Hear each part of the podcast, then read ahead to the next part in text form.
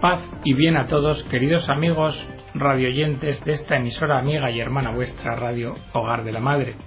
Bienvenidos a una nueva edición del programa El Galeón.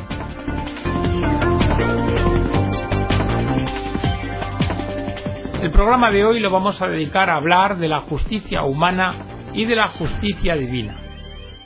Y partimos de constatar un hecho, el fenómeno creciente, inmenso, de la corrupción que como una mancha de aceite se extiende por todo el planeta, la injusticia que se da en los sistemas y cómo hay a su vez una situación de peligro que se extiende también por casi todos los países para las personas.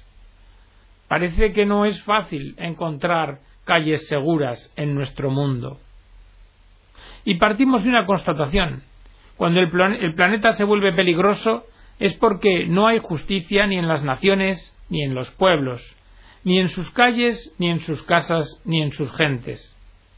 La justicia verdadera se troca en justicia falsa o en justicia insuficiente. Esto significa en injusticia. Y esto nos remite a la necesaria justicia perfecta, que es sólo la que viene de Dios, revelada en Cristo, y que a través del perdón nos invita a la conversión radical de los corazones. Diríamos que justicia y conversión se besan. La justicia eterna, Coelet. El filósofo estoico Séneca concluía una de sus epístolas a Lucilio de la siguiente forma. La naturaleza ha previsto que nadie quedase insepulto, a quien la crueldad ha dejado abandonado el tiempo le cubrirá. Pero nosotros nos interrogamos, ¿esto, esta afirmación de Seneca es segura? ¿Acaso no nos resulta público y notorio que la ley no es igual para todos y que los ricos hacen el tonto cuando delinquen fuera de la ley porque dentro de ella les está permitido y lo pueden hacer igualmente? Y también nos preguntamos, ¿acaso es que no intuimos que aplicar una ley injusta o retardar la aplicación de las leyes justas es hacer injusticia? La verdad es que todo esto se alía en nuestras sociedades actuales a favor del injusto. Y entonces vemos también otro hecho. La persona que quiere ser justa como que se desmoraliza y se viene abajo.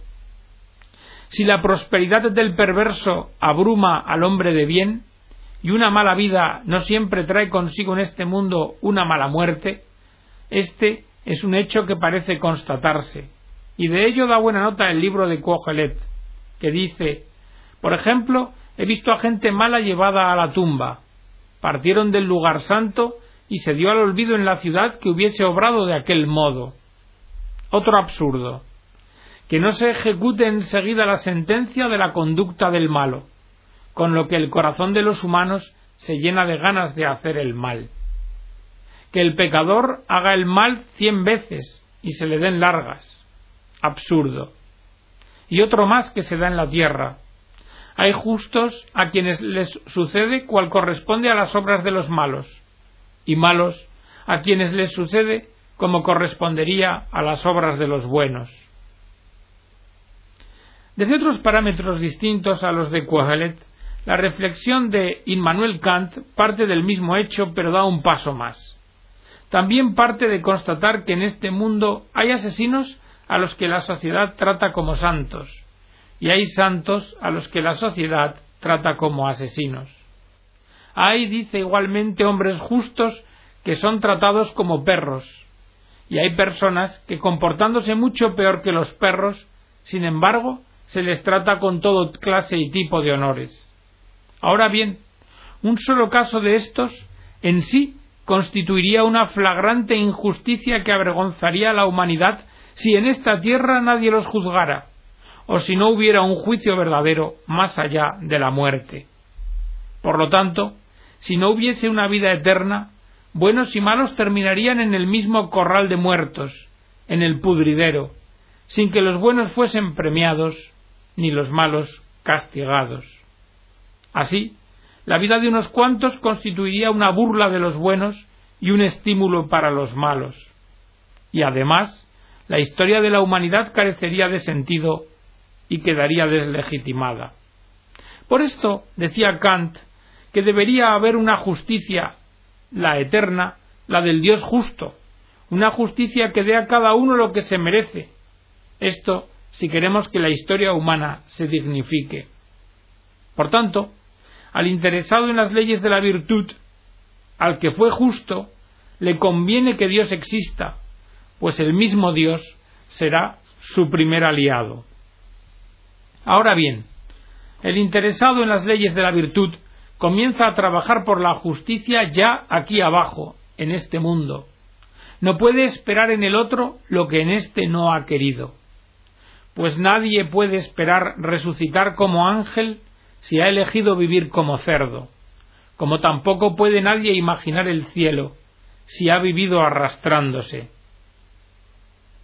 La justicia, que ama lo justo, comienza precisamente por una vida intensa en esta tierra y principia dando testimonio de lo buscado, es decir, viviendo congruentemente.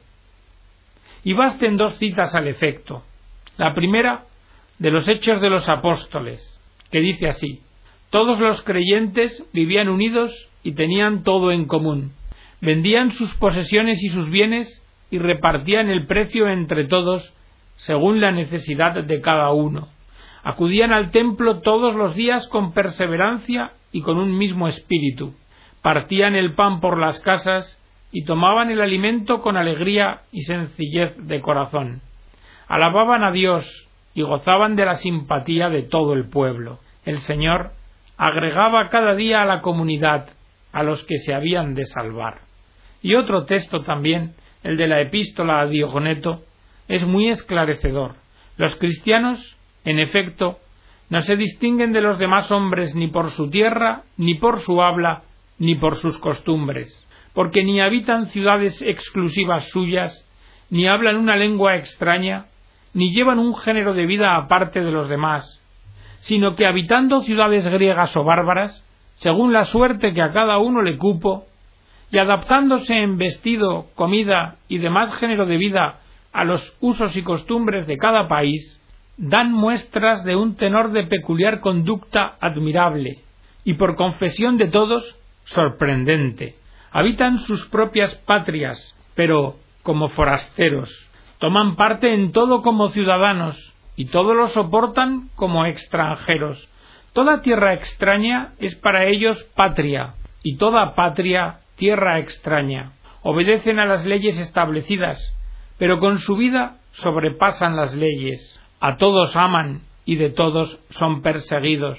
Se los desconoce y se los condena. Se los mata y en ellos se les da la vida. Son pobres y enriquecen a muchos carecen de todo y abundan en todo. Son deshonrados y en las mismas deshonras glorificados. Se los maldice y se los declara justos, los vituperan y ellos bendicen. Se les injuria y ellos dan honra. Hacen bien y se los castiga como malhechores. Y castigados de muerte se alegran como si se les diera la vida. Por los judíos se les combate como a extranjeros, por los griegos son perseguidos. Y sin embargo, los mismos que los aborrecen no saben decir cuál es el motivo de su odio. Por esto, debemos preguntarnos una pregunta ante este estilo de vida de los primeros cristianos. ¿Podríamos asegurar que estos estilos de vida quedarían hoy a salvo de cualquier posible persecución o al abrigo de cualquier descalabro?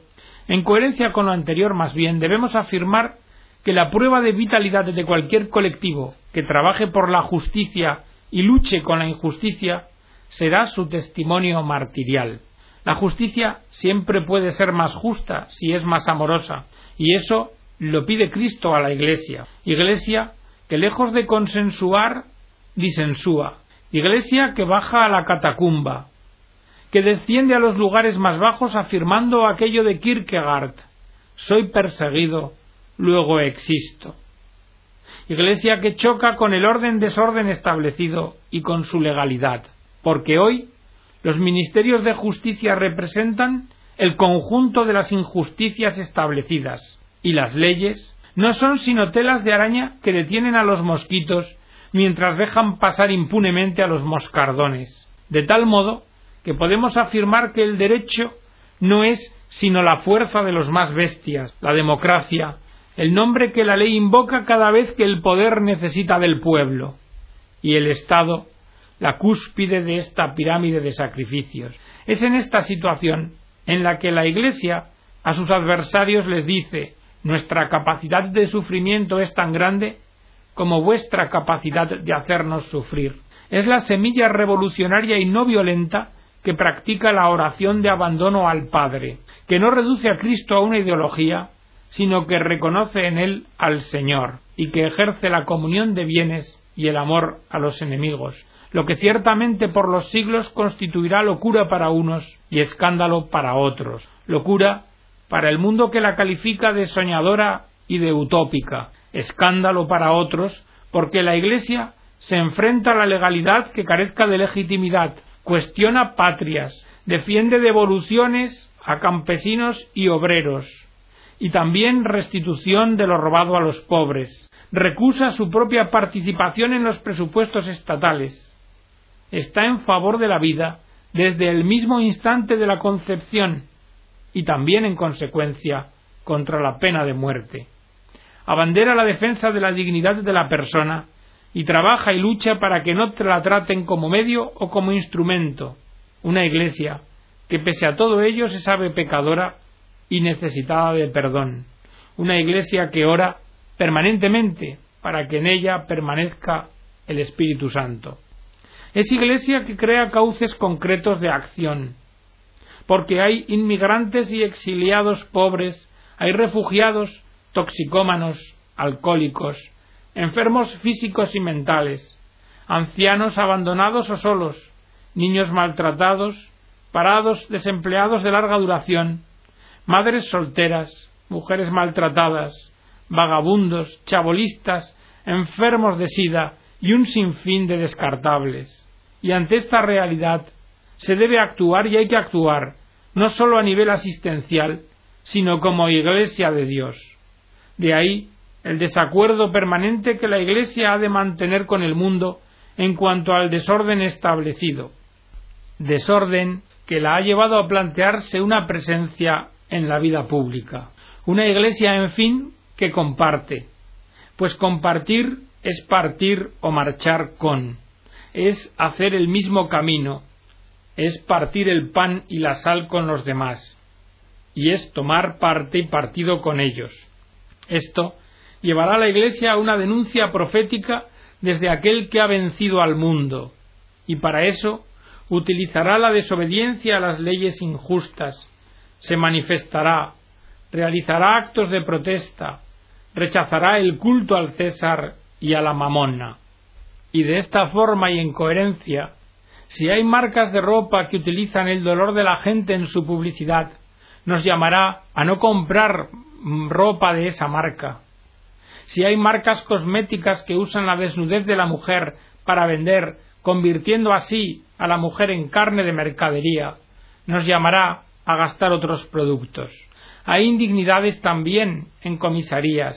Existen parados y explotados. Hay extranjeros pobres perseguidos. Hay multitud de abortos que debemos evitar y defender la vida acogiéndola siempre hay presos que son indignificados en el trato que reciben, y la Iglesia nos llama a protestar contra todo esto. Porque el mundo lo que no precisa es cristianos vulgares, sino cristianos comprometidos, valientes y coherentes, para los que el Evangelio no sea un mero libro gastado, ajeno como un entierro. Lo que el mundo necesita como el pan es que no traicionemos el Evangelio con sucesivas rebajas del tipo lo mejor es enemigo de lo bueno, o siempre ha sido así, o no hay que exagerar, o similares. ¿Cómo las vamos a admitir si Cristo nos manda a amar a los hermanos como Él nos ama hasta el extremo? Por eso, como dice Jürgen Moltmann, no hay lucha por la justicia que se mantenga en pie sin su arraigo sólido en la esperanza. El mensaje de la nueva justicia que trae al mundo la fe dice que los verdugos no triunfarán definitivamente sobre sus víctimas. También dice que las víctimas al final no triunfarán sobre sus verdugos, porque quien triunfará será el que murió primeramente por las víctimas y después por los verdugos, revelando con ello una nueva justicia que rompe el laberinto de odio y venganza. Sólo donde la justicia se hace creadora, obrando el derecho para los privados de él y para los injustos, sólo donde un amor creador cambia lo despreciable y odioso, sólo donde es dado a luz un hombre nuevo que ni es oprimido ni es opresor, allí es donde se puede hablar de la verdadera revolución de la justicia y de la justicia de Dios. Y lo propio de la esperanza es el perdón, y lo propio del perdón, la esperanza que por él se abre. Como dijo Jesús, habéis oído que se dijo, ojo por ojo y diente por diente. Pues yo os digo que no os resistáis al mal. Antes bien, al que te abofetee en la mejilla derecha, preséntale también la otra. Al que quiera pleitear contigo para quitarte la túnica, déjale también el manto. Habéis oído que se dijo, amarás a tu prójimo y odiarás a tu enemigo. Pero yo os digo, amad a vuestros enemigos y rogad por los que os persiguen, para que seáis así hijos de vuestro Padre Celestial, que hace salir su sol sobre malos y buenos, y llover sobre justos e injustos. Porque si amáis a los que os aman, ¿qué recompensa vais a tener? ¿No hacen acaso eso mismo también los publicanos? Y si no saludáis más que a vuestros hermanos, ¿qué estáis haciendo de particular? ¿No hacen eso mismo también los gentiles? Vosotros, en cambio, sed perfectos como es perfecto vuestro Padre Celestial. Con estas palabras de Jesús vemos que la justicia no alcanza su plenificación sin la misericordia.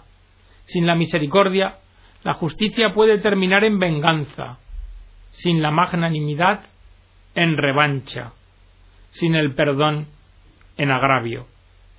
La tradición cristiana en este punto recoge la griega al menos en parte, aunque la lleva más lejos.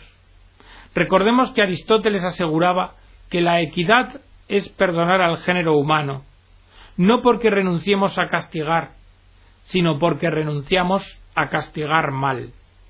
Lo que se produce siempre que no se ha superado el odio y la cólera que perturban el alma. Dicho de otro modo, no hay equidad sin prudencia. Ciertamente el amor abole la justicia según el cristianismo, y por eso Aristóteles también parece que lo preanuncia cuando afirma que si entre amigos la justicia está de más, entre justos la amistad sigue siendo necesaria. Y parece que como gesto de buena voluntad inmediato se debiera de comenzar por la cancelación de la deuda externa de los países pobres.